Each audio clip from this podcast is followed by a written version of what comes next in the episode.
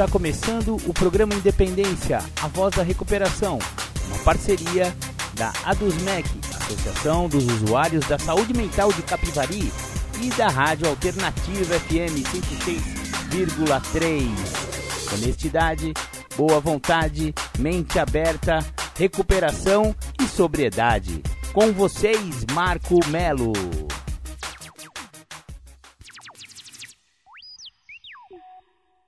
Marco Melo sou eu e você já está no programa Independência Voz da Recuperação, hoje, dia 12 de setembro de 2021. Aqui estamos para falar sobre aqueles assuntos que sempre falamos no programa Independência: alcoolismo, adicção, também conhecida como dependência química. Falamos sobre vários assuntos que giram em torno deste tema, inclusive a codependência. Hoje falaremos do 12 passo, o último passo dessa série de podcasts que nós é, disponibilizamos para a galera aí, falando sobre o guia para trabalhar os passos de Narcóticos Anônimos. Daqui a pouco a gente começa com esse assunto, mas agora vamos para o The Flanders, um dia perfeito. Legal, você ouviu aí The Flanders, um dia perfeito, a música de, de abertura, digamos assim, de, de todos os programas Independência, porque ela, ela pega bem na veia do que o programa Independência pretende, que é alertar né, as pessoas com informações verdadeiras de que o alcoolismo ele não pega só na classe baixa, ele pega em todas as classes sociais. E portanto você vê aí que o rapazinho, que era um cara bem sucedido, ídolo do esporte e tal e coisa, e virou cachaceiro, com nem todos nós, seres humanos normais, em condições de temperatura e pressão, né? Então o alcoolismo ele acomete aí uma, uma parcela considerável da população, né? De 10 a 15%. Eu tenho usado essa faixa, né? Porque alguns estudos apontam para 10, outros estudos apontam para 15%. Eu já ouvi alguns estudos até de falando de 18% de incidência de alcoolismo na população geral. Então eu faço essa faixa para a gente não, não incorrer em erro. Então estamos aí na faixa de segurança de 10 a 15% da população, o que é bastante coisa, porque num, num, num país populoso como o Brasil, com 200 milhões, vamos arredondar os números aí, 10% seria 20 milhões, 15% é 20 e tantos milhões. Então é muita gente que sofre do alcoolismo diretamente. Mas, como a gente conhece também a doença da codependência, a doença da codependência é uma síndrome também que acomete os familiares das pessoas que têm problema com álcool. Então, um filho afeta a mãe, pai, irmãos, empregadores, né? E, e afeta um monte de gente, até o, o frentista do posto de gasolina, é, a, a moça da padaria, meu, um alcoólico atrapalha bastante a vida de todo mundo que, que convive com ele, né? Nem que seja assim um convívio é, esporádico, né? Não é só a família. Enfim, vamos, vamos contar aí que um alcoólico é muito mais do que isso que eu vou falar, mas digamos que quatro pessoas são diretamente influenciadas pelo alcoolismo desse rapaz. Então vamos pegar 20 milhões de cidadãos que sofrem de alcoolismo vezes quatro pessoas que eles afetam através né, da sua codependência. 20 vezes 4, 2, 4, 6, 8. Continha fácil de fazer. 80 milhões de pessoas, quase metade do Brasil, sofre com problemas de alcoolismo na família. Então não é um número pequeno, é um número muito grande. Estamos falando de cada dois, um vai se lascar por causa do, do álcool. Ah, então tá vendo como não é tão inocente assim aquela cervejinha? É uma, é uma, é uma verdadeira doença, epidemia. Sabe a pandemia? Então, a verdadeira pandemia, você não sabia, mas é o alcoolismo e as consequências familiares que essa droga traz. Sim, é droga. Não vou ficar passando a mãozinha na cabeça do álcool, porque o, o álcool é considerado uma droga e uma das mais pesadas que tem. Bom, mas hoje a gente não vai falar sobre droga, é álcool. Hoje a gente vai falar sobre 12 passo. Exatamente, eu gosto muito desse tema, porque o 12 passo, ele é o passo, ele é super espiritual do programa. E é quando o, a pessoa que está vivendo esse programa de 12 passos, finalmente, depois de, olha, batalhou, hein? É, esses guerreiros que, que lutam ah, essa briga, né? Essa luta da, do alcoolismo e da adicção, eles merecem que nós tiremos o nosso chapéu. Não é fácil, é uma, é uma luta constante, é uma luta diária de vencer a si mesmo todos os dias, de vencer as suas tendências, a sua, a sua vontade e, e entregar para esse poder superior, para esse Deus amoroso ou amantíssimo como se costuma falar nas irmandades. O décimo segundo passo, o enunciado dele é assim, ó. Tendo experimentado um despertar espiritual como resultado destes passos, procuramos levar a mensagem a outros adictos e praticar estes princípios em todas as nossas atividades. Olha que bacana! Então, é, é a parte de, meu, eu fui salvo pelo programa de 12 passos, o programa DNA me salvou daquela adicção ativa, daquele uso desenfreado de droga. Eu encontrei essa nova maneira de viver.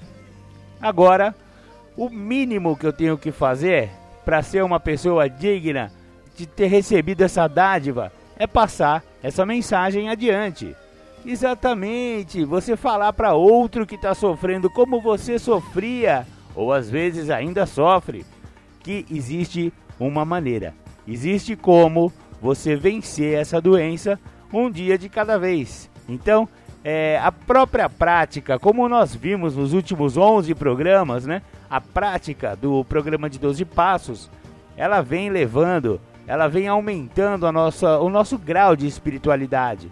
E chega no 12 passo, a gente fala de despertar espiritual. Então, invariavelmente, a pessoa que vive o programa de 12 passos, ele tem esse tal desse despertar espiritual. Pô, Maricão, mas quando que eu. Como eu vou ficar sabendo que eu tive um despertar espiritual?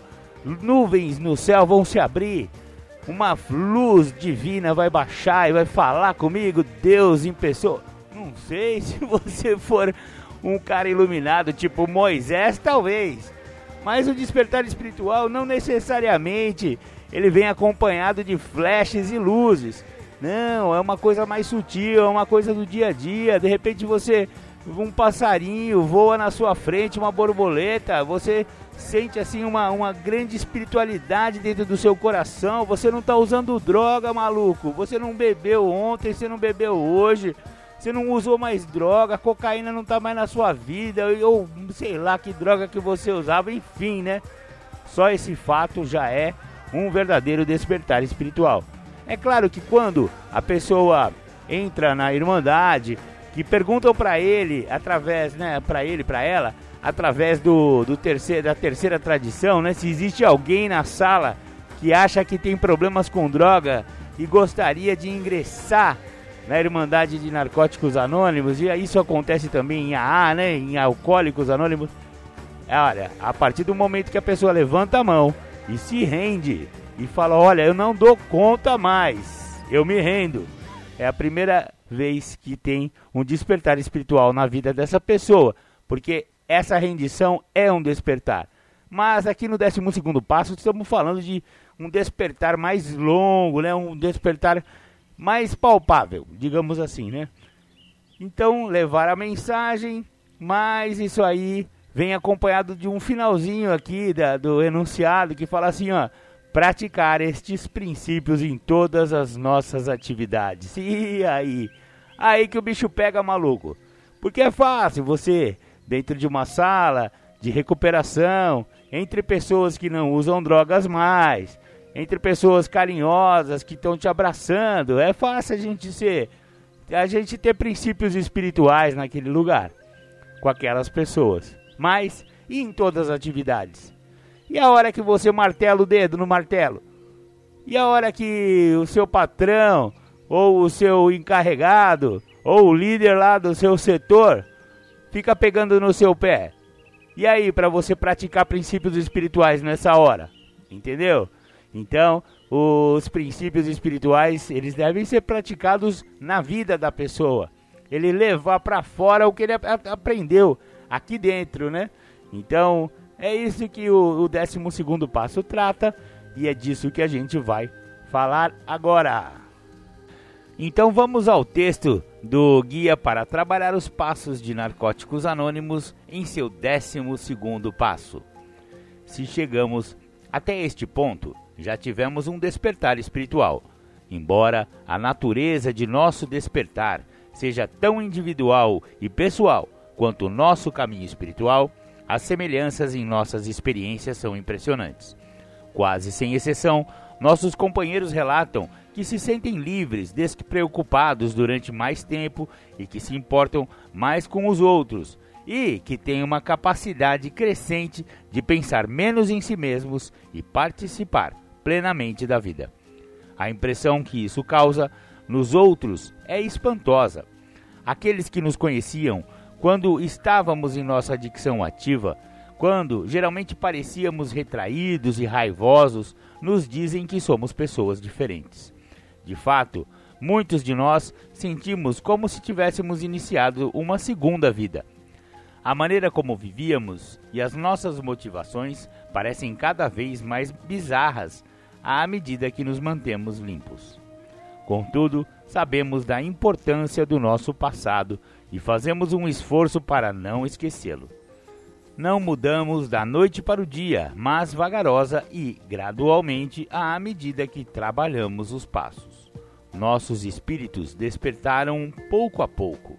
Para nós, ficou cada vez mais natural praticar os princípios espirituais e mais desconfortável agir segundo nossos defeitos de caráter. Não obstante as experiências poderosas e únicas que alguns de nós tiveram, todos construímos de forma lenta e dolorosa um relacionamento com um poder maior do que nós mesmos. Este poder, quer seja nossa melhor e mais alta natureza ou uma força externa, tornou-se nosso para o acionarmos quando quisermos. Ele guia nossas ações e traz inspiração para o nosso crescimento contínuo. Perguntas: Qual é a minha experiência como resultado do trabalho dos passos? Como tem sido meu despertar espiritual? Que mudanças duradouras resultaram do meu despertar espiritual? Cada vez que trabalhamos os 12 passos, teremos uma experiência diferente. Sutilezas de significados dos princípios espirituais se tornarão visíveis e descobriremos que, à medida que nossa compreensão cresce, também crescemos de maneira nova em novas áreas. As formas de expressão da nossa honestidade, por exemplo, à medida que compreendemos o que significa ser honesto. Veremos como a prática do princípio da honestidade precisa ser, primeiramente, aplicada a nós mesmos, para que possamos ser honestos com os outros. Veremos que a honestidade pode ser uma expressão de nossa integridade pessoal. À medida que cresce nossa compreensão desses valores, também se aprofunda nosso despertar espiritual. Perguntas: Quais princípios espirituais eu correlacionaria a, a que passos? Como estes princípios contribuíram para o meu despertar espiritual? O que significa para mim a expressão despertar espiritual? Procuramos levar esta mensagem. Muitos de nós lembram-se da primeira vez que ouviram as palavras: Você nunca mais vai precisar usar novamente se não quiser. Ouvir essa mensagem foi um choque. Talvez nunca tivéssemos pensado em termos de precisar usar, ficando surpresos ao descobrir como aquela afirmação era verdadeira. Pensamos, É claro que o uso de drogas deixou de ser uma escolha para nós há muito tempo. Embora esta mensagem possa não ter nos ajudado a ficar limpos imediatamente, o mais importante é que a ouvimos. Alguém a levou até nós. Alguns de nós acreditaram que poderiam ficar limpos em NA, mas quando se tratava de recuperação, isso parecia impossível. Sentir autorrespeito, fazer amigos, conseguir viver no mundo real sem que os outros percebessem que éramos adictos. Tudo isso, na verdade, já parecia mais do que poderíamos esperar de NA. O dia em que começamos a acreditar que este programa poderia fazer por nós mais do que apenas nos ajudar a ficar limpos, deve ser lembrado como um grande marco em nossa recuperação. O que nos deu esperança foi alguém nos fazer acreditar. Talvez um companheiro que tenha partilhado numa reunião com quem nos identificamos de um modo muito pessoal. Talvez fosse o efeito cumulativo de escutar muitos adictos dizerem que a recuperação era possível. Talvez tenha sido o amor incondicional e a insistência silenciosa do nosso padrinho de que poderíamos nos recuperar. Seja lá como a tenhamos ouvido, esta era a mensagem e alguém a levou até nós.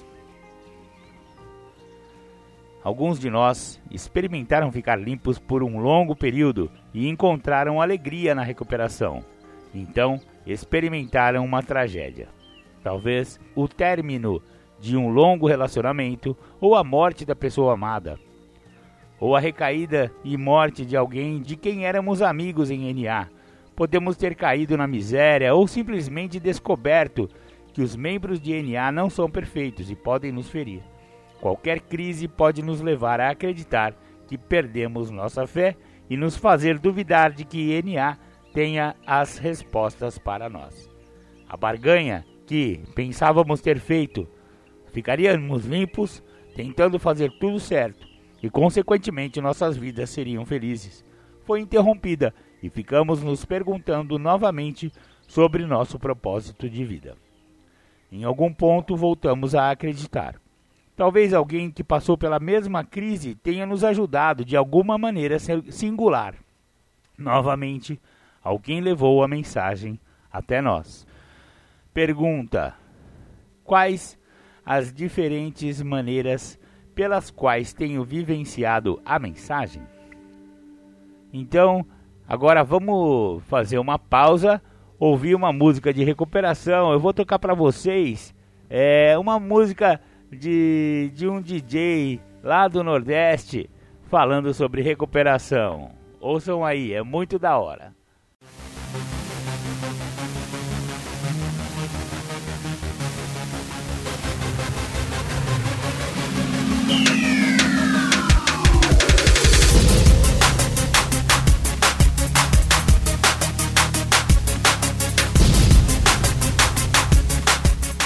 Você está ouvindo o programa Independência, a voz da recuperação. Para participar ou tirar suas dúvidas, ligue 3492 3717 ou então pelo WhatsApp 99650 1063. Cá estamos de volta falando sobre o 12 passo de Narcóticos Anônimos. Então, a mensagem pode ser desenvolvida de forma simples. Consiste em podermos ficar limpos, nos recuperar e ter esperança. As lembranças de quando ouvimos a mensagem nos ajudam a entender por que devemos continuar a levá-la. Mas não é só isso. Só compartilhando podemos manter o que temos. Esta é talvez a mais poderosa razão para propagarmos a mensagem. Muitos de nós, no entanto, se perguntaram como exatamente isto funciona. É realmente muito simples. Reforçamos nossa recuperação partilhando-a. Quando dizemos a alguém que as pessoas que frequentam reuniões regularmente mantêm-se limpas, provavelmente aplicamos isso à nossa própria recuperação. Quando dizemos a alguém que a resposta está nos passos, provavelmente também a procuraremos nos passos. Quando dizemos aos recém-chegados que escolham e utilizem um padrinho ou madrinha, provavelmente manteremos contato com os nossos. Devem existir pelo menos tantas maneiras de levar a mensagem quanto existem adictos em recuperação. Cumprimentar o recém-chegado que conhecemos numa reunião da noite anterior, chamando-o pelo seu primeiro nome, é uma poderosa e extraordinária recepção ao adicto que se sente sozinho. Abrir uma reunião assegura a existência de um local para a mensagem ser levada. Servir em qualquer nível ajuda a NA a manter-se por si mesmo. E podemos fazer um grande bem conduzido, nosso serviço na Irmandade de forma carinhosa, amorosa e humilde. Apadrinhar outros companheiros mantém vivo o valor terapêutico da ajuda de um adicto a outro adicto. Pergunta: Que tipo de serviço estou prestando para levar a mensagem? Às vezes, levar a mensagem é um desafio. A pessoa com quem de decidimos partilhar a mensagem parece incapaz de ouvir. Isso engloba desde alguém que vive recaindo até alguém que escolhe manter um comportamento destrutivo. É tentador pensar que nossos esforços estão sendo desperdiçados e que deveríamos desistir de tal pessoa. Antes de tomar esta decisão, deveríamos pensar sobre todas as circunstâncias atenuantes. Por exemplo, estamos apadrinhando alguém que simplesmente não está seguindo nossas recomendações? Sugerimos uma tarefa escrita e não teremos notícia da pessoa, até sabermos que ela está novamente com problemas. Partilhamos com maior entusiasmo nossa experiência com a situação que a pessoa está enfrentando. Explicamos detalhadamente como a nossa doença estava presente e como usamos os passos para encontrar a recuperação. Mas nosso afilhado continua agindo do mesmo modo destrutivo repetidamente. Isto pode ser muito frustrante, mas antes de desistir, precisamos lembrar que nossa escolha não é se levamos a mensagem, mas como. Precisamos deixar nosso ego fora do caminho. Não temos de receber os méritos ou a culpa pela recuperação de outra pessoa. Simplesmente transmitimos a mensagem da maneira mais positiva possível e permanecemos disponíveis para ajudar quando solicitados. Também precisamos lembrar que não temos condições de saber o que acontece na mente ou no espírito de alguém. Nossa mensagem pode parecer não estar atingindo o alvo, mas talvez a pessoa apenas não esteja pronta para ouvi-la naquele momento. Pode ser que nossas palavras fiquem com a pessoa por muito tempo e venham a ressurgir exatamente na hora certa.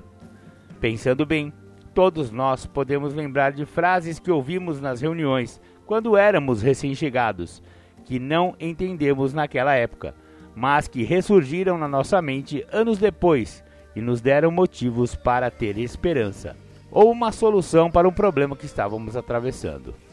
Levamos a mensagem e partilhamos livremente, mas não podemos forçar uma pessoa a recebê-la. Nossa política de relações públicas baseia-se na atração e não na promoção. E isso também se aplica a nossos esforços pessoais de levar a mensagem. Pode ser que não sejamos a melhor pessoa para apadrinhar alguém.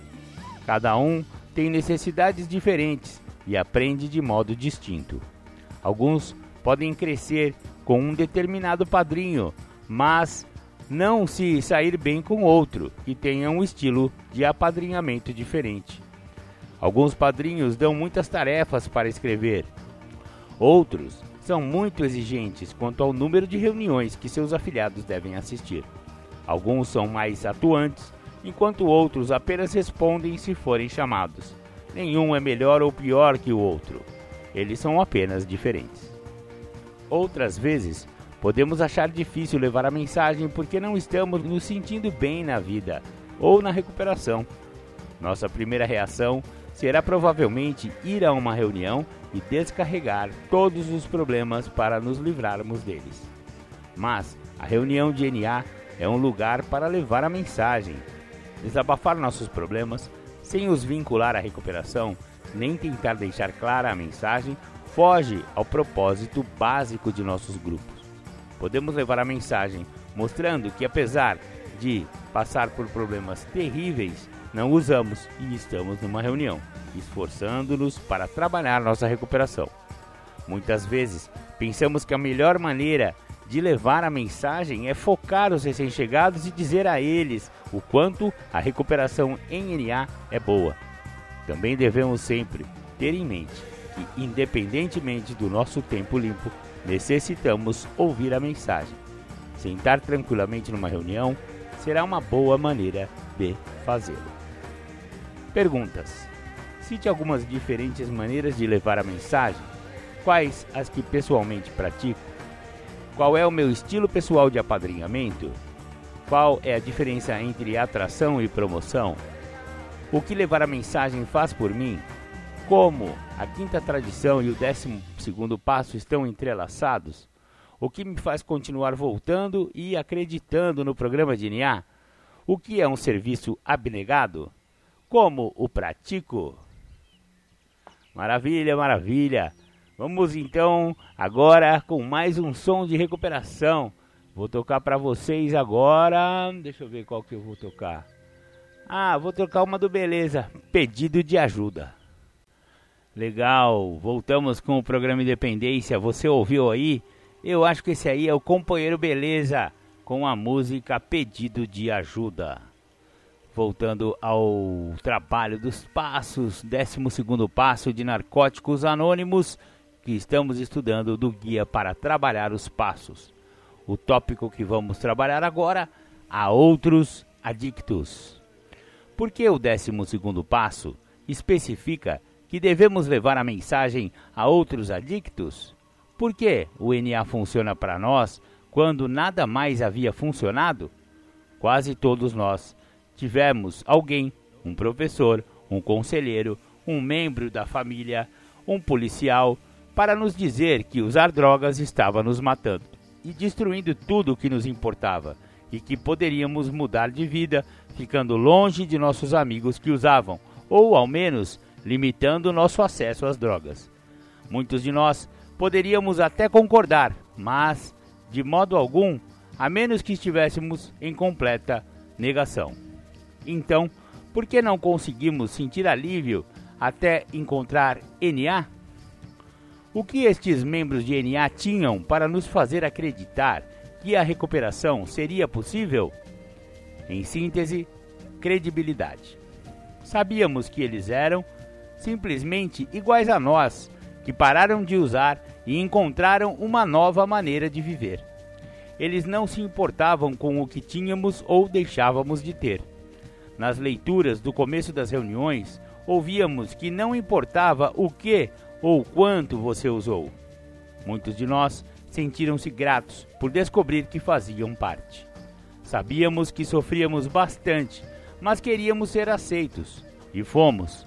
Os adictos que conhecemos, quando começamos a ir às reuniões, fizeram com que nos sentíssemos bem-vindos.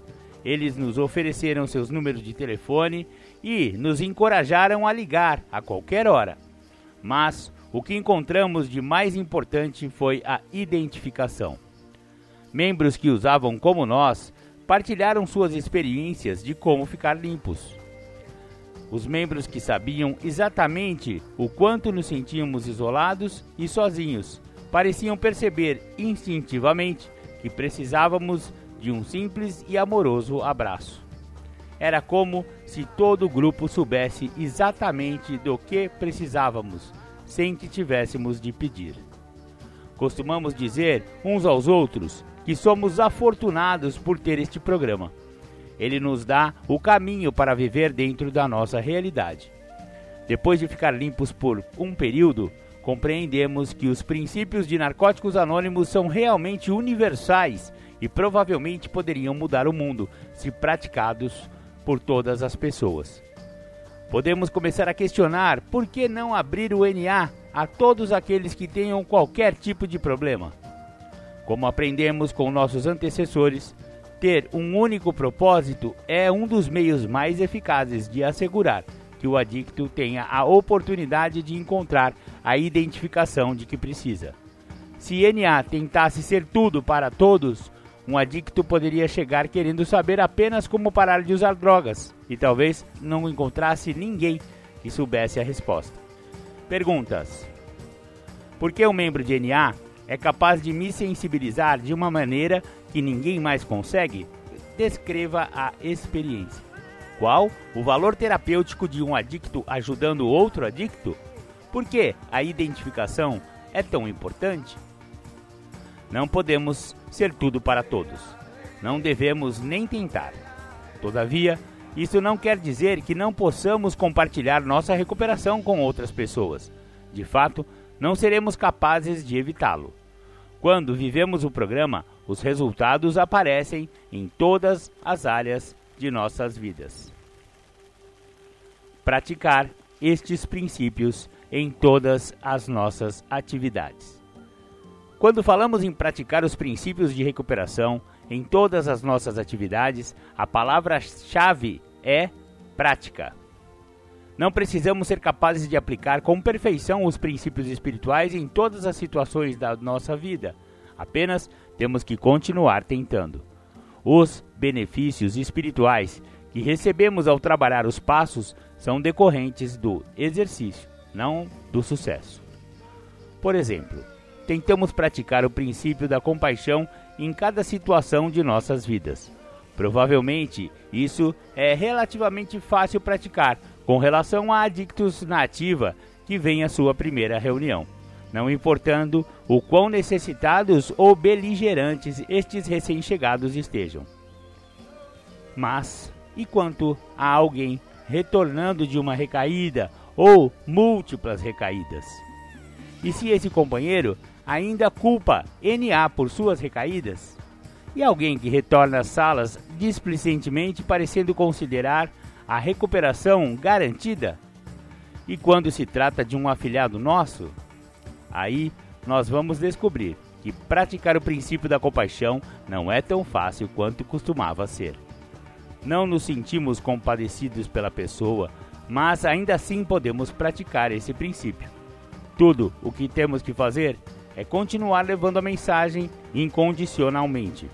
Nosso padrinho pode nos ensinar como sermos compassivos, sem deixarmos a impressão de que achamos normal uma recaída Podemos orar e meditar, pedindo ao poder superior que nos ajude a ter compaixão.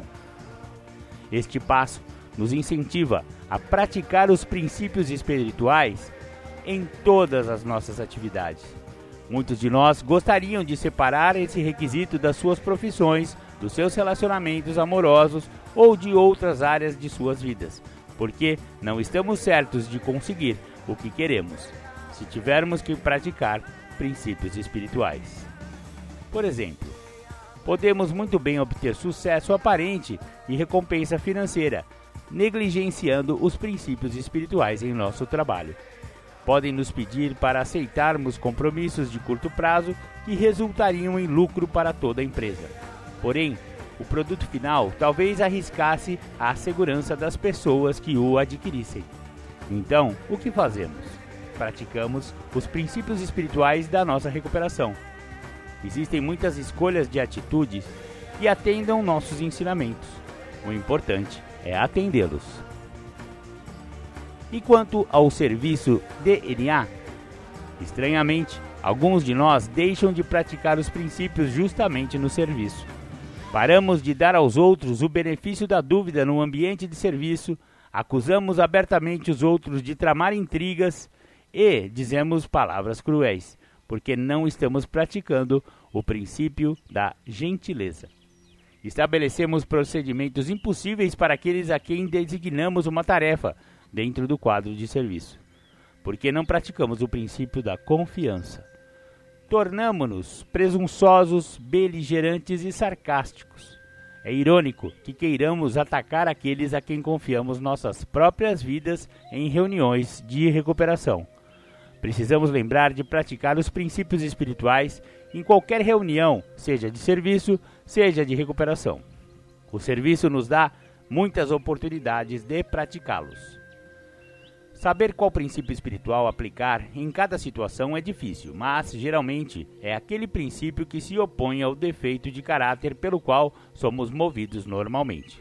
Por exemplo, se nos sentimos compelidos a exercer absoluto controle de uma situação, podemos praticar o princípio da confiança. Se normalmente somos arrogantes numa certa situação, podemos praticar o princípio da humildade. Se nosso primeiro impulso é de retirada ou isolamento, podemos nos aproximar.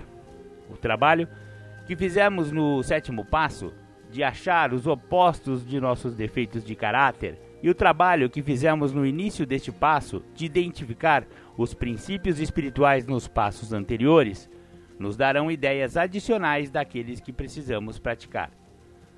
Embora a maioria de nós venha a elaborar listas muito similares de princípios espirituais, a atenção que dedicaremos a alguns deles irá refletir nossa necessidade individual.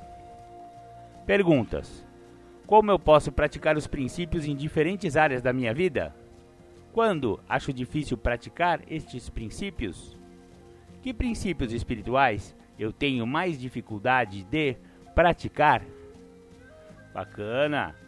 Ainda temos mais uma parte aqui do texto, mas vamos ouvir mais um som de recuperação e já já a gente termina esse passo.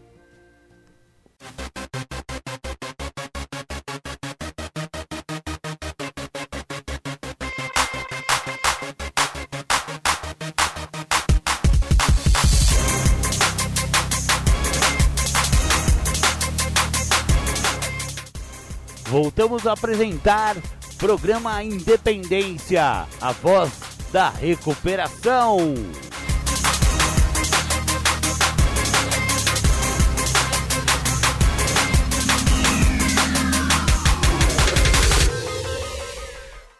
Voltamos com o programa Independência. Você ouviu aí antes da nossa vinheta a música O Nosso Amor é de NA uma música muito bonitinha, que eu gostei bastante dessa música. Agora já está incorporada no nosso programa Independência.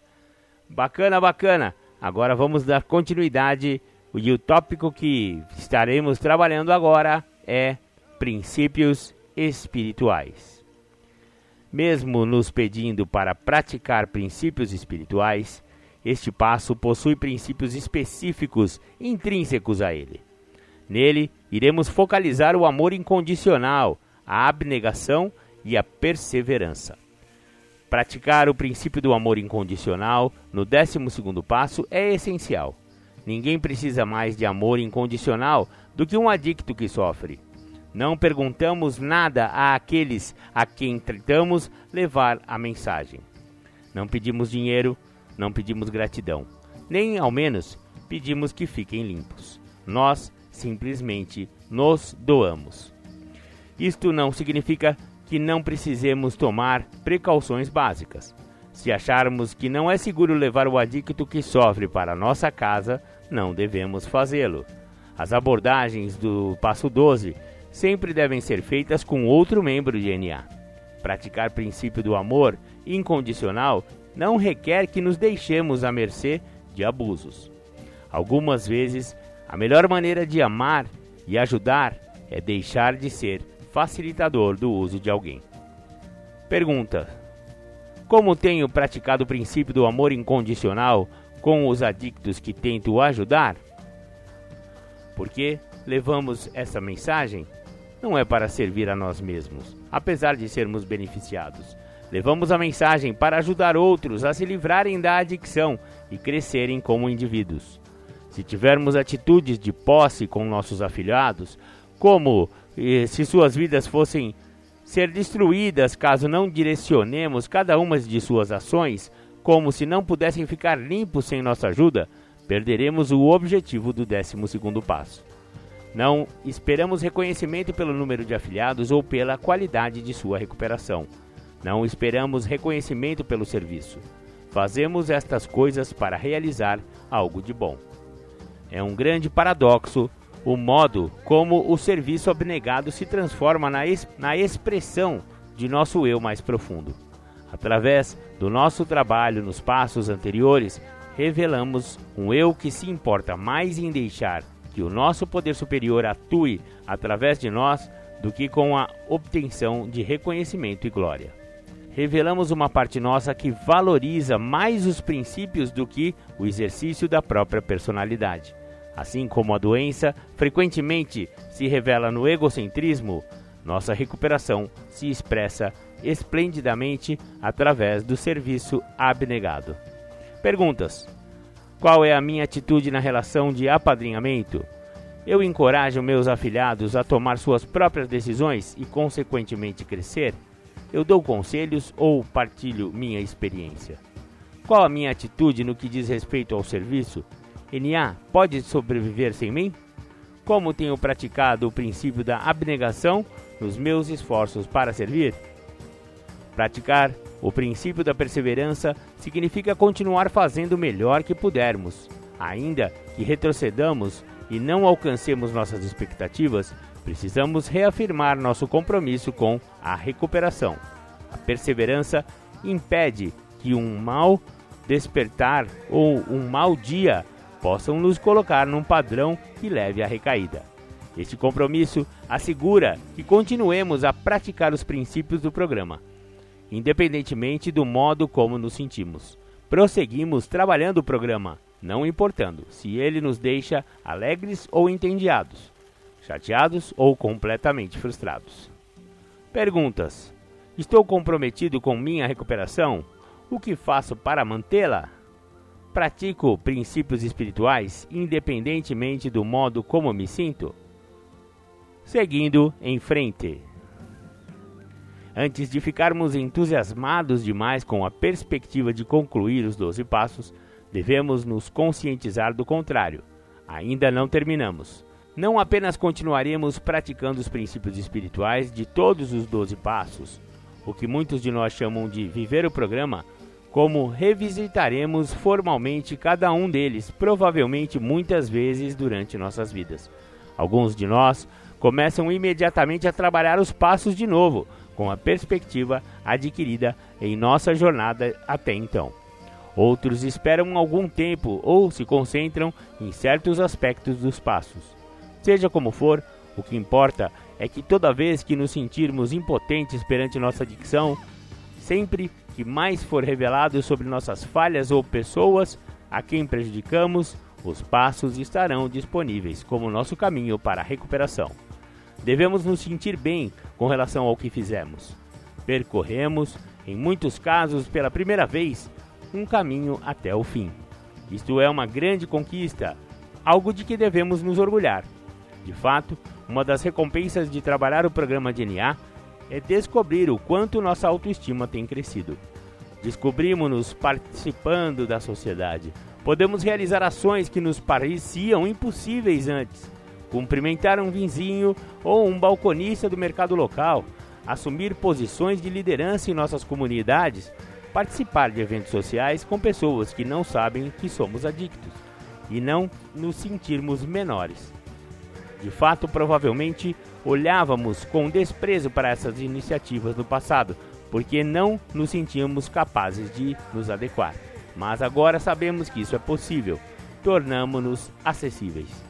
As pessoas podem até procurar nossas opiniões e conselhos profissionais. Quando pensamos no nosso passado e no quanto a recuperação trouxe para nossas vidas, podemos ficar repletos de gratidão. Como diz no livro Isto Funciona, a gratidão se transforma na força que sustenta tudo o que fazemos. Nossa própria vida pode ser a expressão da nossa gratidão. Tudo depende da maneira como escolhemos viver. Com gratidão, cada um de nós tem algo muito especial e único a oferecer. Pergunta final: Como expressarei a minha gratidão? Maravilha, maravilha! Olha só que legal, terminamos! Isso! Foi uma longa jornada até aqui 12 semanas, 12 semanas trabalhando os passos no guia para trabalhar os passos de narcóticos anônimos. Uma, uma empreitada muito bacana do programa Independência. Ficamos orgulhosos de poder partilhar aí todos os passos de narcóticos anônimos. E este último passo, o passo mais espiritual de todos, né? O passo onde nós levamos a mensagem de NA, a mensagem de recuperação àquele adicto que ainda sofre, graças a um tal de um despertar espiritual. Que maravilha poder saber que tivemos um despertar espiritual e que através desse despertar espiritual nós temos condições de levar uma mensagem, uma mensagem de vida, uma mensagem de vida nova para aqueles que ainda sofrem. É maravilhoso poder saber que os 12 passos modificou a nossa vida. Se você ainda não conhece os 12 passos ou então está começando a trilhar o caminho dos 12 passos, Garantimos aqui do programa Independência que é um caminho que vale a pena. Conhecemos muitos, mas muitos adictos que, trilhando esse caminho, encontraram uma nova e maravilhosa maneira de viver. Uma vida que jamais imaginavam que poderiam ter. Então, se você está com problema com álcool ou drogas, por favor, faça o favor para si mesmo e vá a uma reunião de Narcóticos Anônimos ou Alcoólicos Anônimos e conheça essas irmandades que salvam vidas há tantos anos. Agora vou passar aí para vocês o giro nas irmandades e depois vamos aos nossos apoios culturais. Maravilha, maravilha. Até já.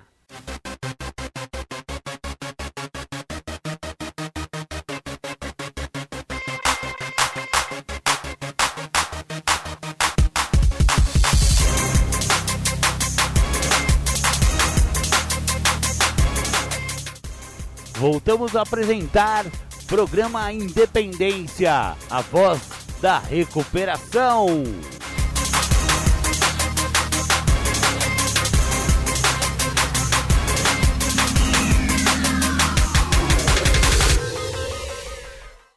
Voltamos com o programa Independência, a voz da recuperação.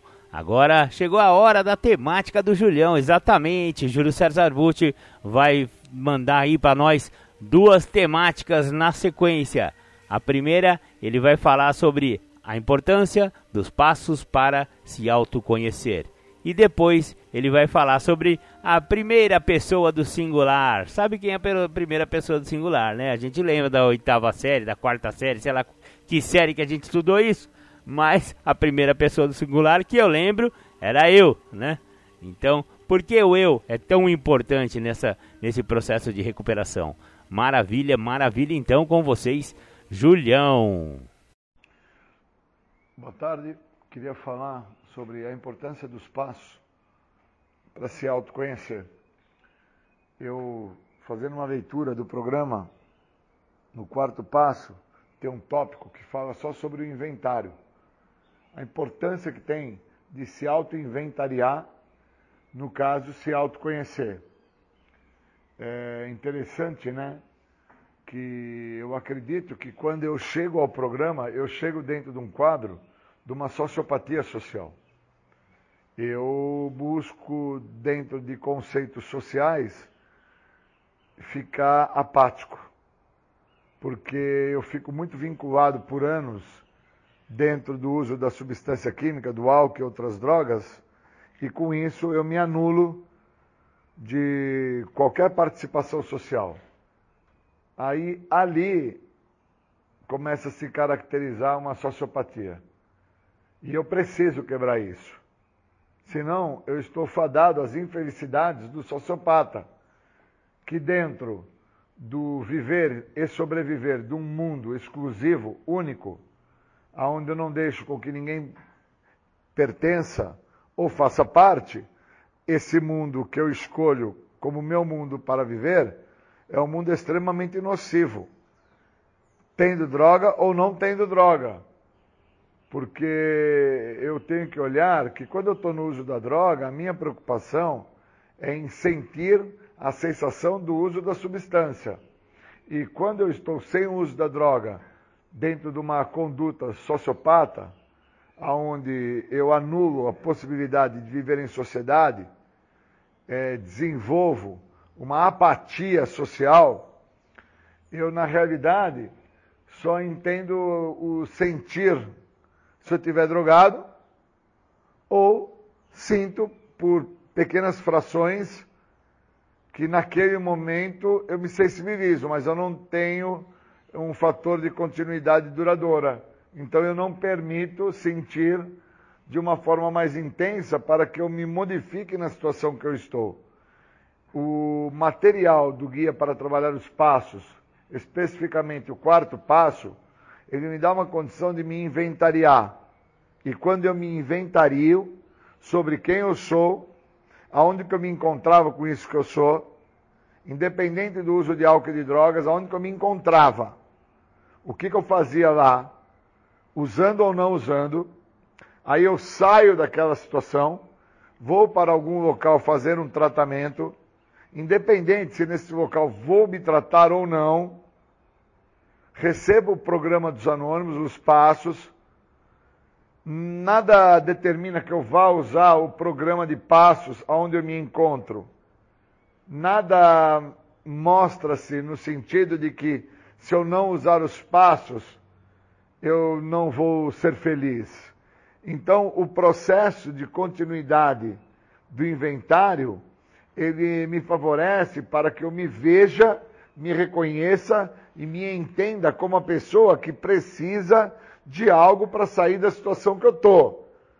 Senão, eu não vejo que eu trago comigo, de muito antes até da ideia que o uso da droga e do álcool foi o que me trouxe problemas maiores, eu trago comigo sintomas de uma sociopatia, sintomas que me anulam de viver em sociedade e me faz acreditar que da maneira a qual eu vivia e da forma que eu acreditava viver, eu teria algum tipo de sucesso, ou prestígio, ou poder. Porque depois, quando eu tenho contato com o uso do álcool e de outras drogas, eu continuo a acreditar que o álcool e a droga me davam poder, me davam uma sensação, que é uma falsa sensação, na verdade, de poder, de prestígio, de domínio, de interação, de convívio. E, no fundo, no fundo, isso é fake, é falso, não é real, não é palpável. E por não ser palpável, é que fazendo o processo do inventário, quando eu acabo por me inventariar, acabo por saber quem eu sou, da onde eu me encontrava, com o que que eu me encontrava naquele local, fazia uso do que naquele local, independente do álcool e a droga naquele local. Senão eu fico canalizando energia para que aonde eu estava, ou aonde eu estou, aonde eu vou, é, sem droga que eu vou ter sucesso. E a ideia é, parar esse mecanismo de defesa que traz uma ideia que eu acho que é uma imagem fantasiosa, mentirosa, que a vida do ser humano, no caso a vida do Júlio, ela só era ruim porque tinha álcool e droga, e não é isso. Quando eu fiz o meu inventário, eu descubro que eu já era ausente a participar socialmente de uma série de atividades, na escola, na família, nas festas, nos relacionamentos, na própria rua com as crianças da rua. Então o inventário, ele me colocou a par de quem eu era, onde eu me encontrava, o que, que eu fazia onde eu me encontrava, depois quando eu tive o contato com o álcool, com a droga, o que, que eu me transformo, eu, eu me vejo então a partir dali como? O que, que eu sou a partir dali?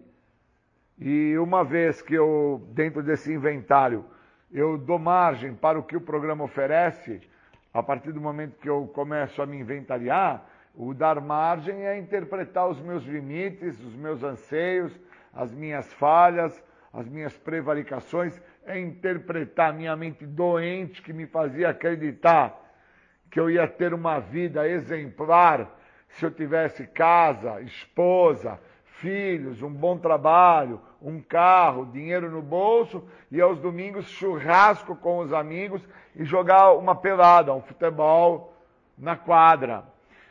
Eu, quando eu acabo por me inventariar, eu acabo por trazer é, aquilo que estava em superfície que estava de uma forma só superficial, eu acabo por trazer à tona.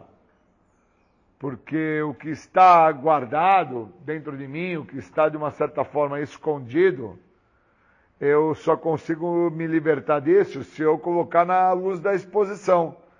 Eu não me liberto do que está escondido dentro de mim se eu acreditar que só por deixar na superfície é o suficiente. O que eu deixo na superfície muitas das vezes é o que eu quero que o outro veja.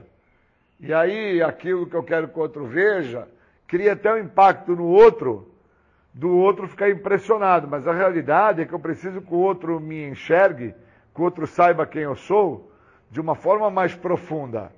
Porque quem precisa saber quem que eu sou de uma forma mais profunda sou eu mesmo. Quem precisa entender esse fator de sociopatia que eu, que eu trago comigo, esse fator de anulação social, que depois, com o uso do álcool e das drogas, dentro de uma imagem é, fictícia, lúdica. Eu até acreditei que eu tinha criado um elo de relacionamento e convívio. Esse é o cara que precisa se tratar. É esse cara que precisa de tratamento. É esse cara que precisa saber por que, que ele bebe, por que, que ele cheira cocaína, por que, que ele fuma crack, quais os motivos que ele acredita que quando ele está fazendo uso de qualquer substância psicoativa, incluindo álcool, esse cara ele não está por ter que lidar no momento seguinte com as situações que estão apresentando naquele momento, que ele não tem habilidade para lidar, e aí ele optou pela ideia de usar um álcool, usar uma droga, e aliviou-se momentaneamente, mas ele não percebe que é momentâneo, ele não percebe que é fake. Eu levei muito tempo para entender que todas as vezes que eu fiquei a tentar usar álcool e drogas, eu fiquei a sofrer eu fiquei a pastar. Eu não fiquei a ganhar. Eu fiquei a pastar, eu fiquei a sofrer demais. E que eu não posso continuar dessa maneira. Eu fico por muitos anos dentro de uma ideia que o uso de álcool e de droga é que tinha me prejudicado. E não foi o uso de álcool e de droga. Foi muito do que antes eu não tinha tomado atenção, porque eu não tinha ferramenta, não tinha material algum para que eu pudesse inventariar quem eu sou, da onde eu vim, para onde eu vou. Eu preciso me inventariar. Eu preciso saber quem eu sou. Eu preciso me tratar.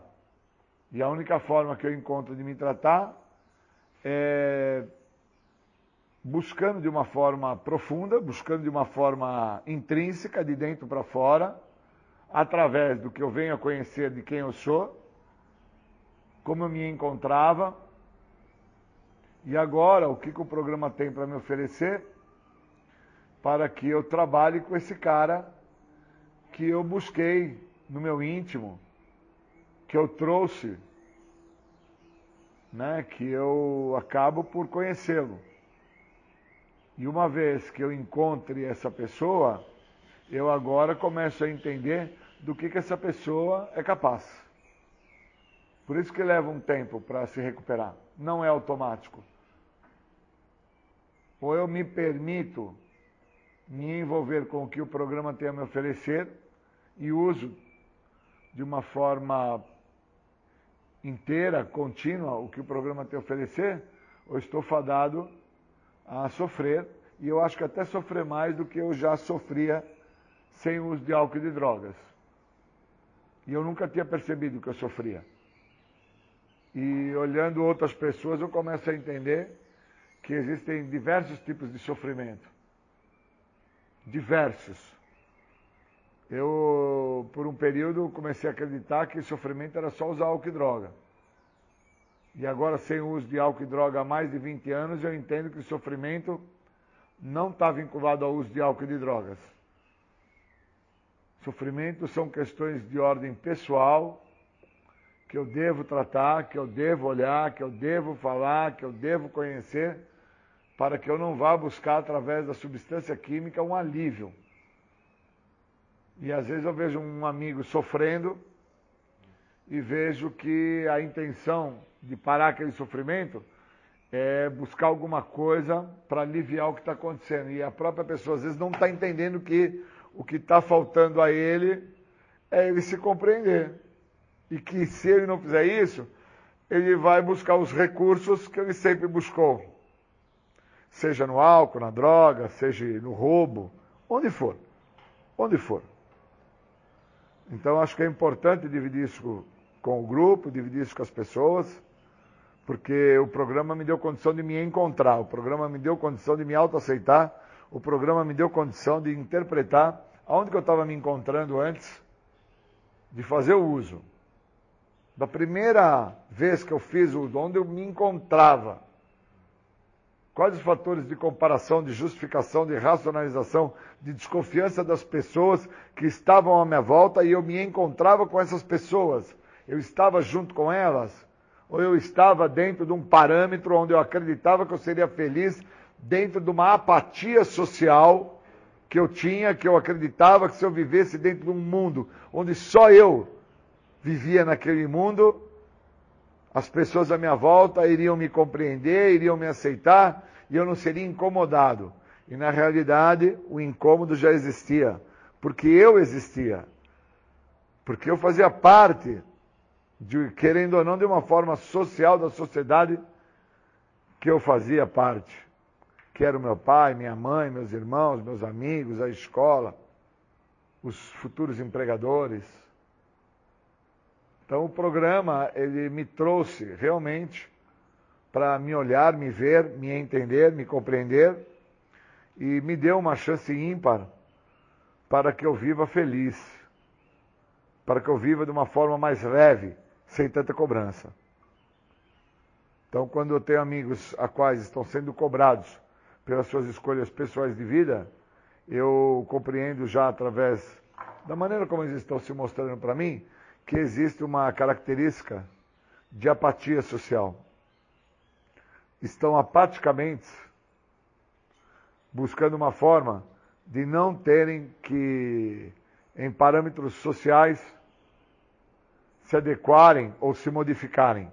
Acreditam que vão ser felizes com os moldes de vidas que os mesmos trazem para eles. Só que a prática me diz que eles não vão ser felizes, que não estão sendo felizes. E eu não quero isso para mim. Como eu também não desejo isso para ninguém, que é o fator de infelicidade, né? Então eu queria é, agradecer nesse momento a isso, para a gente poder falar um pouco disso. Obrigado.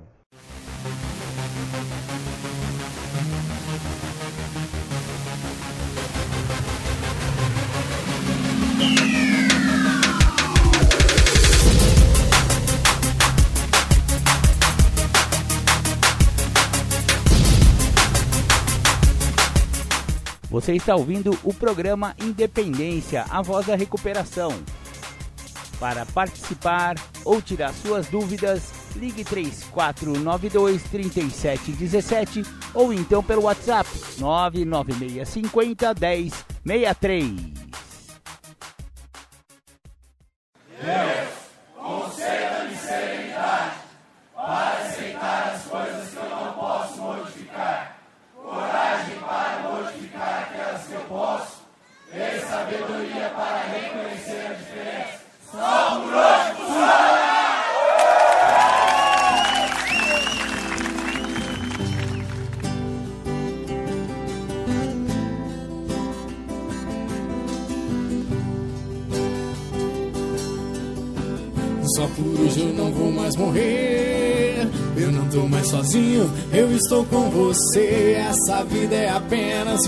De passagem. O que nos interessa é levar a mensagem para aqueles que estão perdidos na adicção. Então a nossa letra é ajudar os irmãos. Só por hoje eu não vou mais morrer.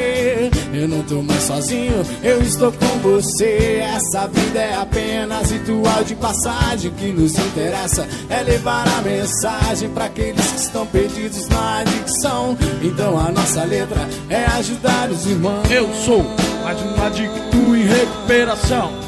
E tô aqui só pra falar de gratidão, porque hoje eu tô vivo, eu tô em paz, eu quero muito mais. Serenidade, aceitação, porque eu não uso mais. Eu não roubo mais, eu não traio mais.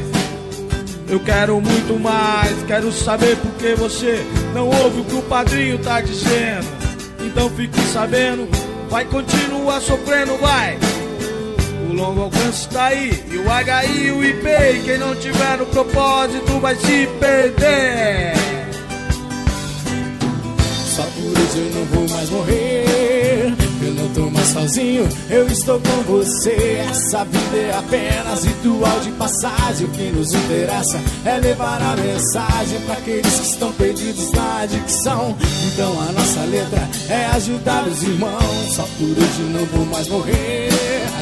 Não tô mais sozinho, eu estou com você. Essa vida é apenas ritual de passagem. O que nos interessa é levar a mensagem para aqueles que estão perdidos na adicção. Então a nossa letra é ajudar os irmãos. O nosso olhar brilha de saudades pelas almas perdidas que na entrega das vontades jamais serão esquecidas. Os guerreiros que fizeram a passagem, que viverão NA na clareza da mensagem, são estrelas de um intenso clarão que acenderam outros olhos para a recuperação. A saudade tatuada no coração da gente, como exemplo deixado pelo guerreiro valente.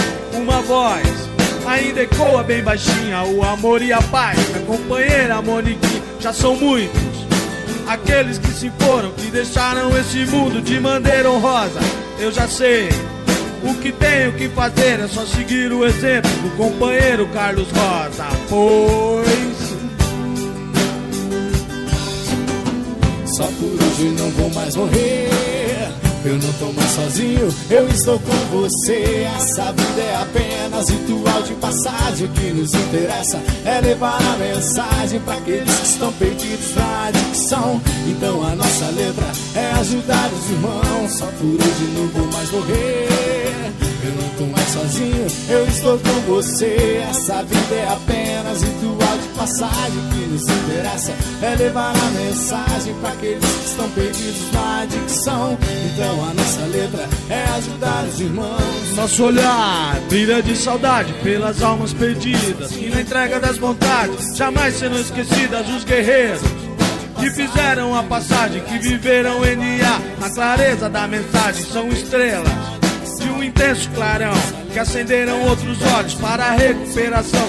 A saudade tatuada no coração da gente, como exemplo deixado pelo guerreiro valente. Uma voz ainda ecoa bem baixinha: o amor e a paz da companheira Moniquinha já são muitos. Aqueles que se foram, que deixaram esse mundo de maneira honrosa. Eu já sei. O que tenho que fazer é só seguir o exemplo do companheiro Carlos Rosa, pois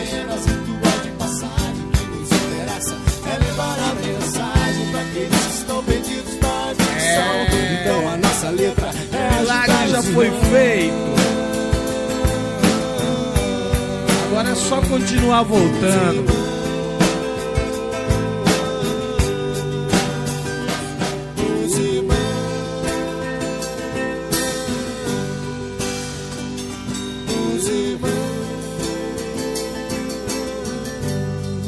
É, companheiro, o milagre já foi feito, agora é só continuar voltando.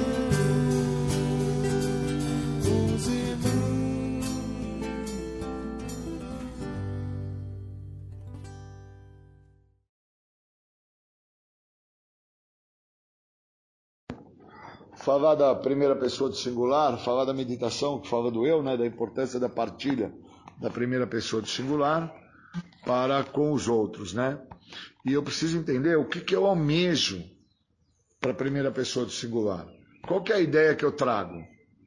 O que é que eu entendo como usar o programa para a primeira pessoa e fazer com que este usar do programa beneficie a primeira pessoa que sou eu, dentro do que esta pessoa, eu, posso vir a viver através do programa. Posso vir a viver momentos onde vou me pôr fraco, vou me pôr impotente, vou ter sanidade mental, como falam em alguns passos, vou ter boa vontade, como são os princípios que estão incutidos em outros passos. Eu preciso entender esta dinâmica da ideia de trabalhar a primeira pessoa do singular e interpretar o que esta dinâmica tem a me oferecer. Eu não entro em recuperação porque eu parei de usar droga. Eu entro em recuperação porque eu reconheço que o uso de álcool e de drogas se transformou na minha história de vida um problema. Senão eu estava a usar álcool e drogas no meu dia a dia, trabalhando, produzindo, estudando, aonde fosse, sem perceber o tamanho da dimensão do problema que isso se transformou na minha vida porque ao usar álcool e drogas de uma forma intensa, eu não consigo mais estudar, eu não consigo mais trabalhar, eu não consigo mais estar em convívio familiar, social. Então, eu preciso entender qual a dinâmica que este programa me proporciona para que quando eu estou a usar o que o programa me oferece, eu consiga uma liberdade que jamais eu iria assim estar por viver ela ou ter conseguido ela se eu estivesse por fazer uso do álcool e de drogas, que foi uma situação que eu acreditei por 20 anos que eu, ao estar a usar álcool e droga, eu estava liberto das situações que se apresentavam, que eram os problemas que eu tinha de ordem familiar, de ordem social, os problemas que eu tinha no meu cotidiano. E eu vejo claramente que a, falta, a minha falta de interpretação sobre os problemas nunca me deixou a interpretar a gravidade que foi almejar estar em liberdade destas situações citadas por estar usando álcool e drogas. Na verdade, eu me aprisionei, os problemas cresceram, as dificuldades se transformaram em grandes dificuldades, eu não tinha mais como lidar com as mesmas e estava é, totalmente entregue ao decorrer do uso do álcool e de drogas de 20 anos. E esse meu entregue, nesse meu decorrer, me comprometeu em todas as áreas da minha vida. E aí eu chego ao programa totalmente comprometido dentro da minha maneira de pensar, na minha forma de agir, no meu jeito de ser, de uma forma muito intensa. Um comprometimento que não me deixava lidar com o que é real e verdadeiro. E eu preciso ter esse esclarecimento para comigo, se eu quero então vir a interpretar aonde que esse programa pode me ajudar e de que maneira que esse programa vai me ajudar. Esse programa não me ajuda só por ter parado de usar álcool e droga. Esse programa me ajuda a interpretar como fazer para não voltar a usar álcool e droga. Porque se for só para parar de usar álcool e droga, eu por muitas vezes parei no ponto de ônibus, parei no sistema único de saúde, no SUS, parei na cadeia, Parei quando estava em estado de total loucura do, da perda do senso de limite, do que era real e verdadeiro, quando eu me encontrava em estados catatônicos. Então, assim, a ideia já não é mais parar de usar droga. A ideia agora é o que fazer para não voltar a usar, porque a primeira pessoa do singular, ela traz para si própria, que é o meu caso, inúmeras dificuldades, inúmeros conflitos, se não são vistos pela primeira pessoa do singular, eu estou extremamente comprometido. Porque é notório que os problemas se apresentam, é notório que os problemas eles são do meu cotidiano. Quem não quer olhar o meu cotidiano sou eu mesmo. Quem não quer tomar contato com esse olhar do cotidiano é a primeira pessoa que por muitas vezes acredita que outras pessoas tem responsabilidades para com situações que cabem somente à minha pessoa.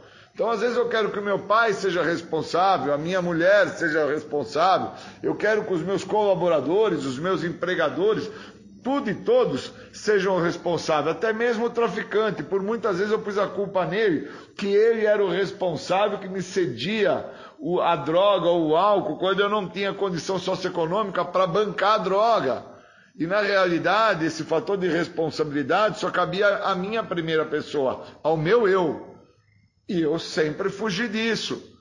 Nunca quis assumir isso. Eu venho assumir a gravidade do problema que eu sou portador, que tem nome, chama-se a doença da adicção, quando eu entendo que a doença não é o uso de álcool e de drogas, quando eu entendo que o uso de álcool e de drogas é o resultado final desta doença, meu Deus.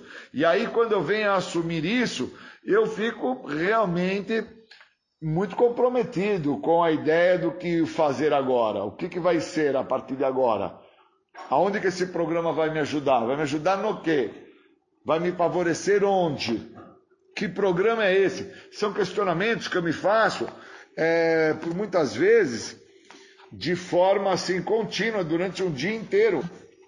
Que programa é esse? O que esse programa tem para mim? Vai me modificar aonde? Vai me transformar onde? E aí eu entendo que não vai me modificar ou me transformar no quesito droga. Vai me transformar, vai me modificar em relação a quem eu sou, a esta primeira pessoa que traz consigo naturezas exatas de inveja, naturezas exatas de exacerbações, de orgulho, de prepotência, de arrogância, que são sintomas em relação à doença, que se manifestam dentro dos meus defeitos de caráter, e que se eu não olhar para isso, eu estou extremamente comprometido. E o comprometimento que eu cito em relação a esta doença, hoje já não é mais, com 25 anos, um comprometimento pela substância química. Eu não tenho mais esse fator de comprometimento em relação ao uso de álcool e de drogas. O meu comprometimento agora está em relação aos sintomas da doença: a raiva, ódio, rancor, ressentimento, ira, entre outros sintomas da doença que a literatura dos grupos anônimos fala para mim. O meu descaso, o meu autoabandono, a maneira como eu me saboto, a maneira como eu fujo da minha realidade para não olhar as minhas adversidades que eu construo, a qual eu não tenho capacidade de passar por elas. Eu quero ser pai sem ao menos ter aprendido a ser filho. Eu quero dar resultado final a algumas situações da minha vida sem ao menos ter dado início à jornada dessa situação. Mas eu quero o resultado final. Porque está dentro da ideia do resultado final o benefício, o ganho. E o ganho não é no fim, o ganho é no início. E quando que eu entendi que o ganho é no início? Quando eu entendi que eu estou num programa para perdedores. Não é um programa para ganhar nada. Nesse programa de 12 passos não se ganha nada. Se perde. Perde-se a maneira de ser, perde-se a forma de agir, perde-se a maneira de pensar. É um programa para perdedores. Todos aqueles que eu vejo que estão no programa, dentro da ideia dos ganhos que este programa oferece, os mesmos não conseguem manter, dar continuidade a esses ganhos.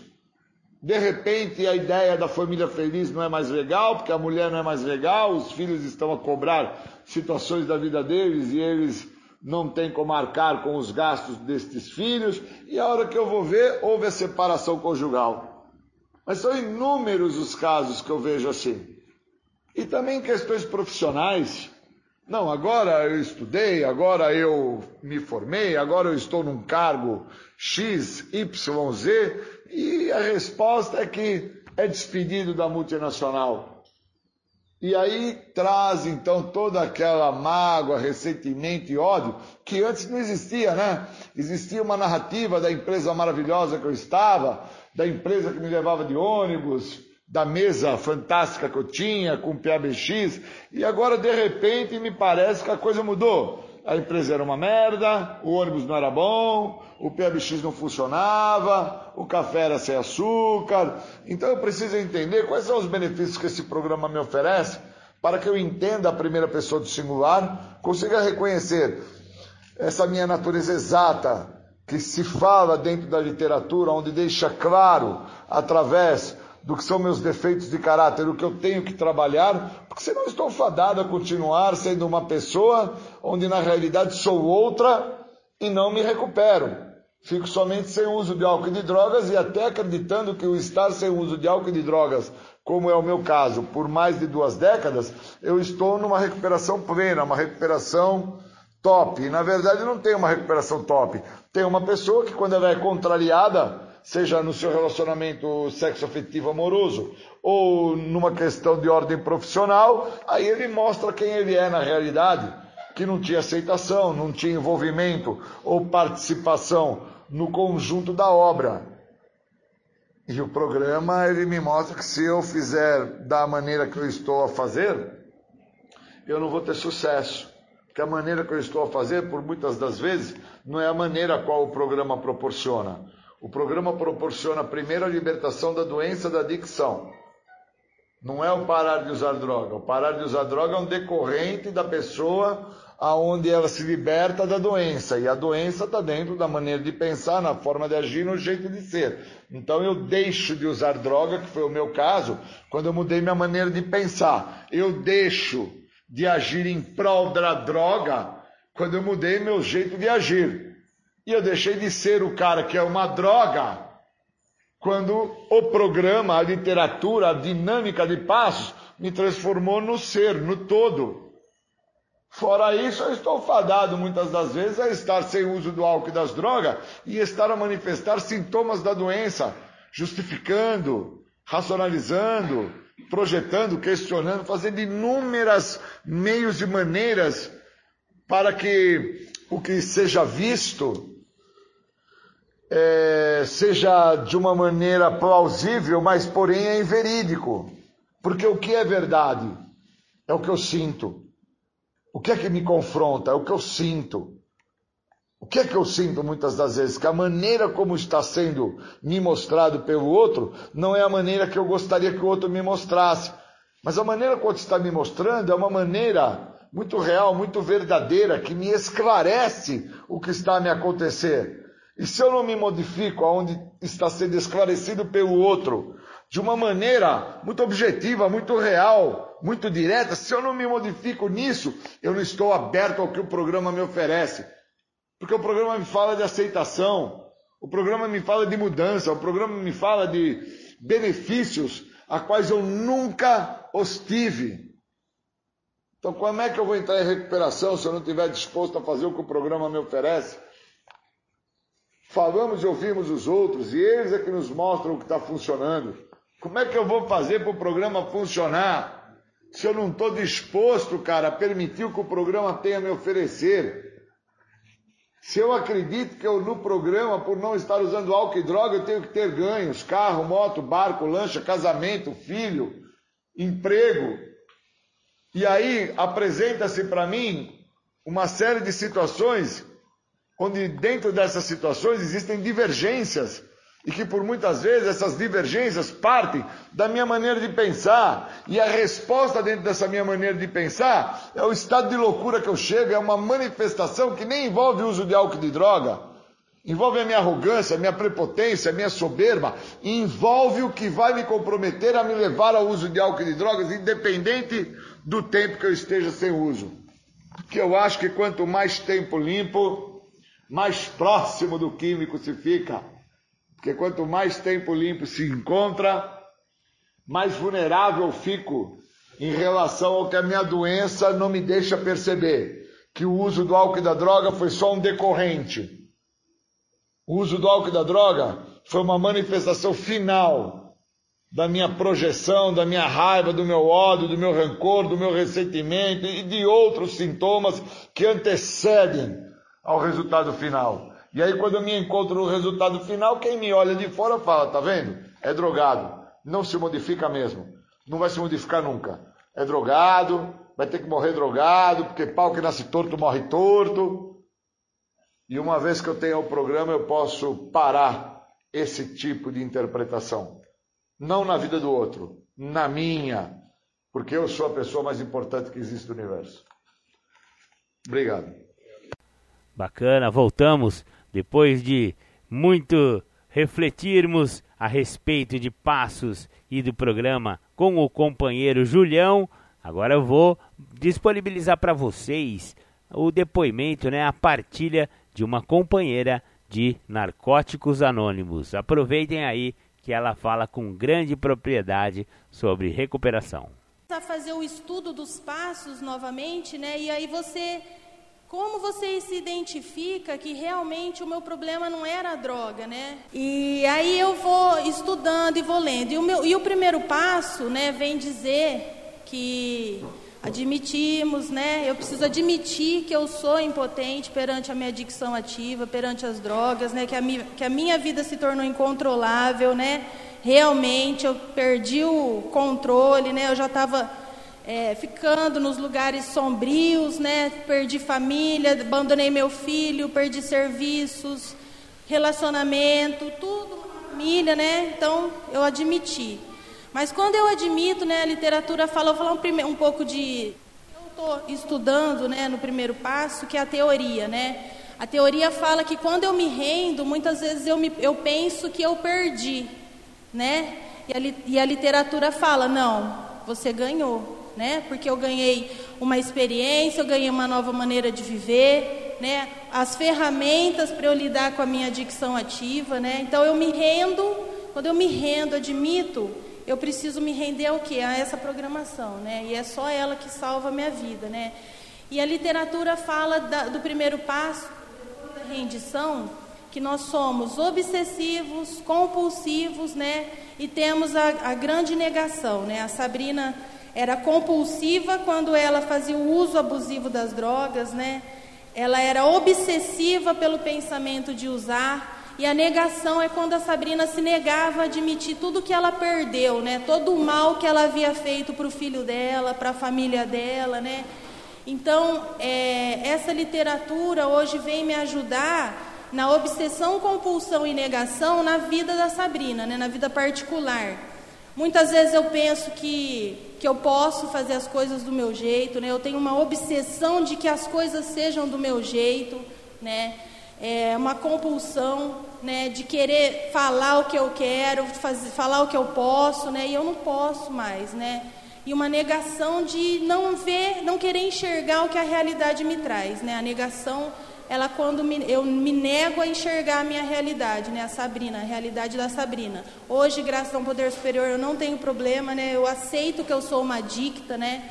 Às vezes eu chego até a, a brincar, eu falo, tem, eu agradeço por ser uma adicta, porque eu não teria conhecido essa programação de passos, né? Essa programação de passos, ela, essa filosofia de vida que está escrita no livro azul, que está escrita no, no Isto Resulta, que está escrita nos folhetos, né? Eu acho que ela deveria ser ensinada nas escolas para as pessoas normóticas também aprenderem a lidar com a vida.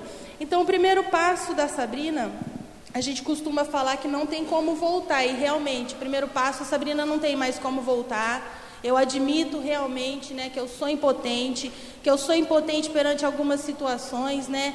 Essa semana, duas semanas atrás, aconteceu uma coisa tão engraçada. Tem no livro, no livro Guia dos Passos, uma pergunta assim: como que a adicção ativa ela está presente na sua vida hoje, né? Hoje, com quase quatro anos limpa, como que a adicção ativa está na minha vida presente, né? Então eu me encontrei numa situação, foi até no meu trabalho Parecia que estava todo mundo falando de mim, que estava todo mundo brigando comigo, que eu não estava fazendo nada direito e que logo eu ia ser mandada embora. E aquilo começou a martelar na minha cabeça. Eu olhava para as pessoas no meu trabalho, me sentia mal, me sentindo muito mal. E aí, de repente, eu comecei a identificar, depois de um certo tempo, que estava chegando mais trabalho para eu fazer, que as pessoas estavam é, conversando comigo e que nada daquilo estava acontecendo, né? Então, foi uma simples obsessão. Então eu comecei a identificar essa obsessão na literatura, né? Às vezes o adicto, a mente do adicto, a minha mente, a mente da Sabrina, ela é tão poderosa, né? Eu costumo falar que hoje a gente sofre de uma doença quase que mental né? Porque eu trabalho a Sabrina e a mente da Sabrina que é doente. Então eu preciso trabalhar a minha mente, né? Os meus pensamentos, o que eu estou pensando. Só que tudo isso é uma prática, né? O primeiro passo vem falar do princípio espiritual da honestidade. A gente não consegue ter honestidade de uma hora para outra, né? É a prática, a prática, a prática. Então eu sendo honesta com os meus pensamentos, né? Atraindo coisas produtivas para o meu pensamento, que é a leitura da literatura, né? O, os folhetos, o grupo, né?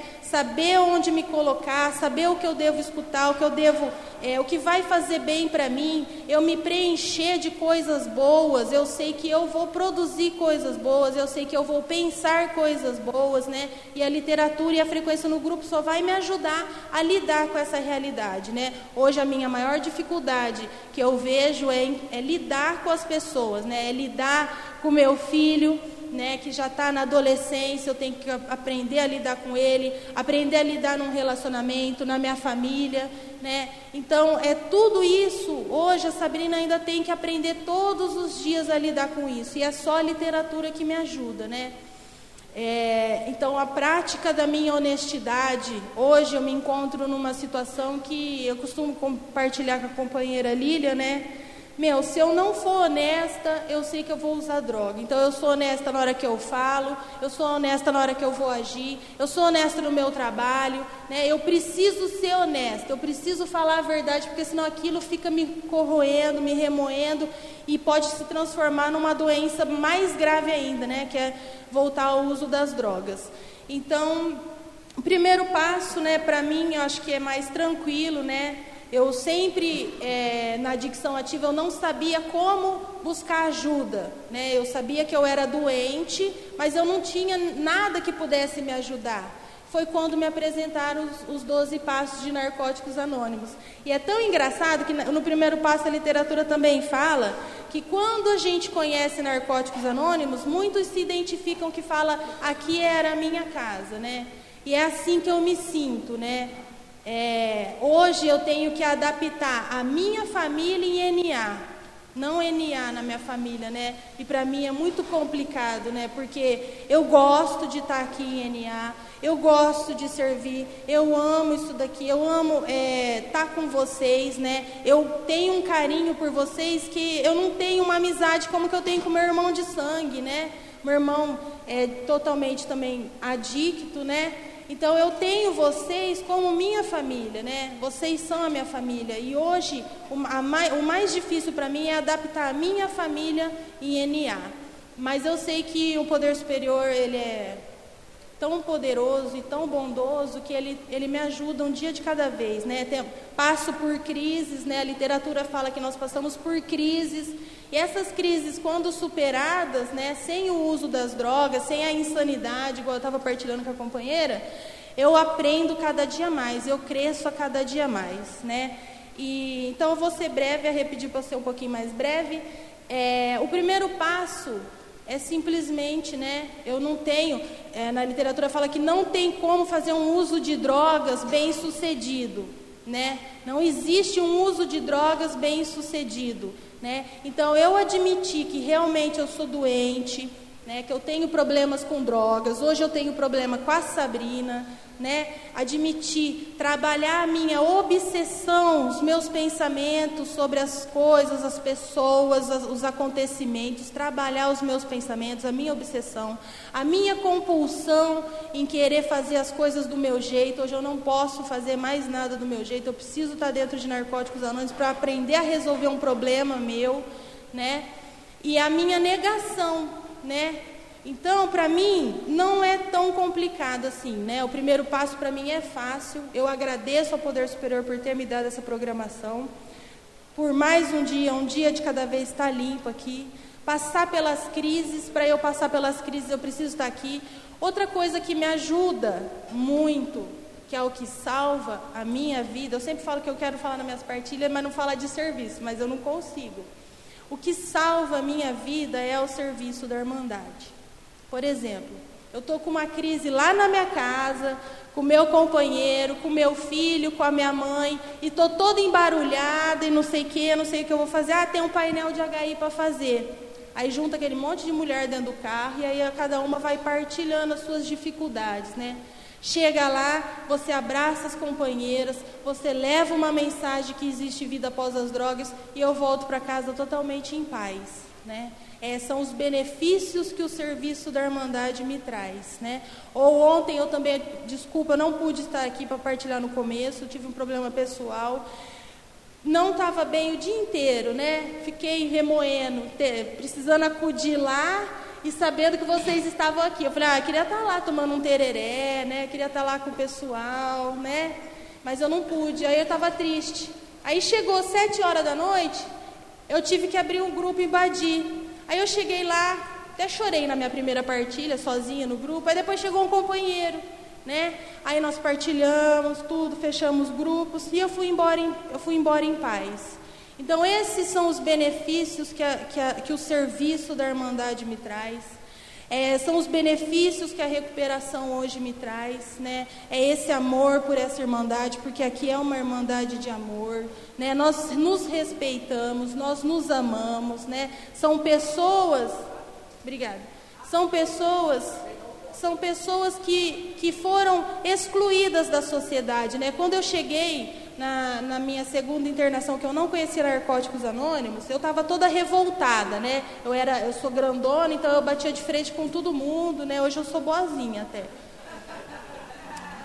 E aí, um companheiro desse tamanho assim, pôs o dedo na minha cara e falou assim: Fia, baixa a tua bola. Você foi convidada a se retirar da sociedade, né? Aquilo foi um tapa na minha cara, Adriana. Porque eu falei, puta merda, é verdade, né? Eu estava prejudicando a sociedade, eu estava prejudicando o meu filho, né? Uma família, e eu estou querendo dar uma de boa aqui ainda, não? Porque que eu estou internada, porque que eu estou trancada, né?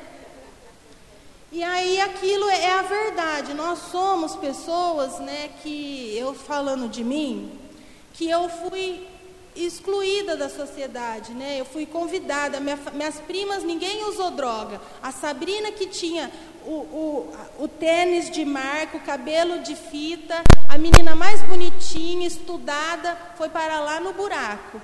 É muito louco isso na minha família, você entendeu? E as outras que pelejaram, que trabalharam, que nunca tiveram nada, nunca os, os, colocaram um cigarro na boca, né? A Sabrina foi parar lá no, lá no, lá no lixão. A Sabrina foi lá no banheiro escuro, no molhado, pedindo para morrer, né? Então, são pessoas assim, como eu, que essa irmandade abraça, né? Eu, hoje eu vejo assim, é, para mim, não é tão difícil ficar limpa, né? É só seguir o sugerido. Tá tudo aí, ó. Nós temos uma infinidade de literatura, uma infinidade de grupos, uma infinidade de pessoas que estão dispostas a ajudar. É o desejo real, né?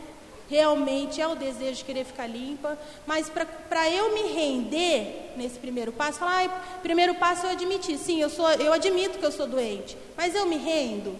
Eu me rendo. Se eu me rendo, eu vou me render essa programação. Eu vou fazer tudo o que é sugerido: honestidade, mente aberta, escutar e boa vontade para servir, para fazer, para me modificar. O companheiro Ursinho fala uma coisa que ele me marcou muito. Ele fala assim que só os corajosos conseguem ficar limpos. Por quê?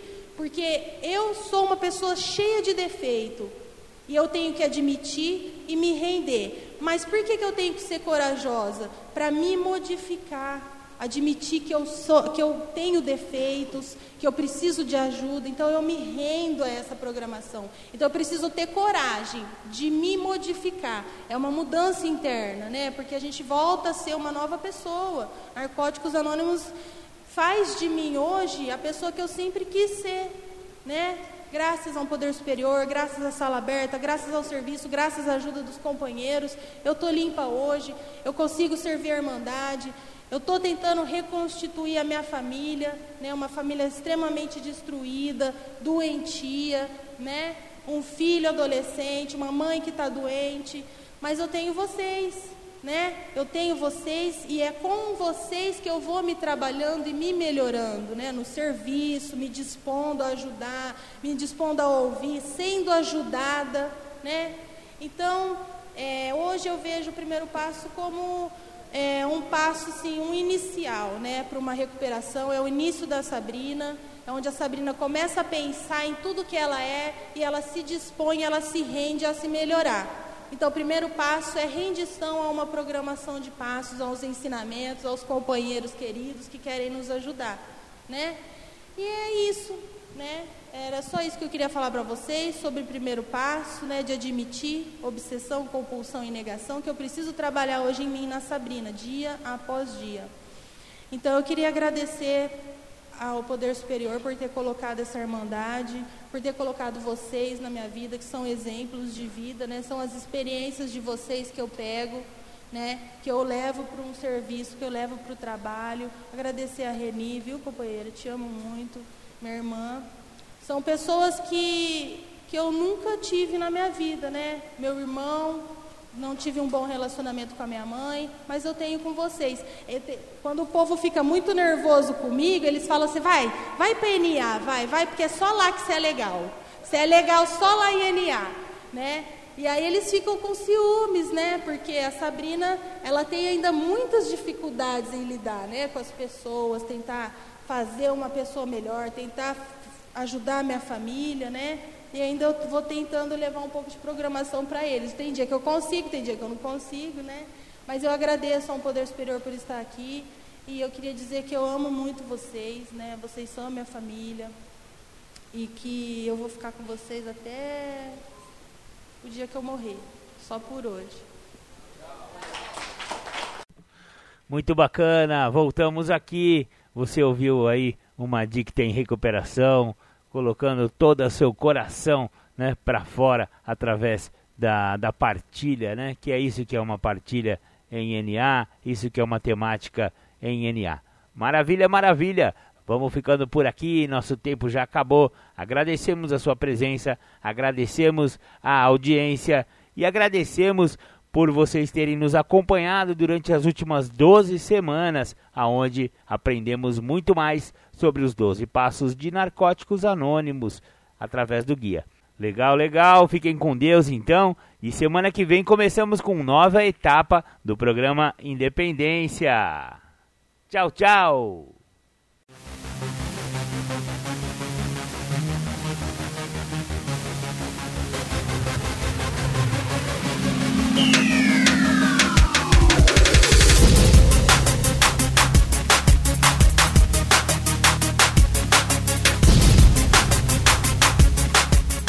Você ouviu o programa Independência, a voz da recuperação, uma parceria da ADUSMEC, Associação dos Usuários da Saúde Mental de Capivari e da Rádio Alternativa 106,3. Até domingo que vem, com mais informações a respeito de dependência química e alcoolismo. Obrigado, até mais!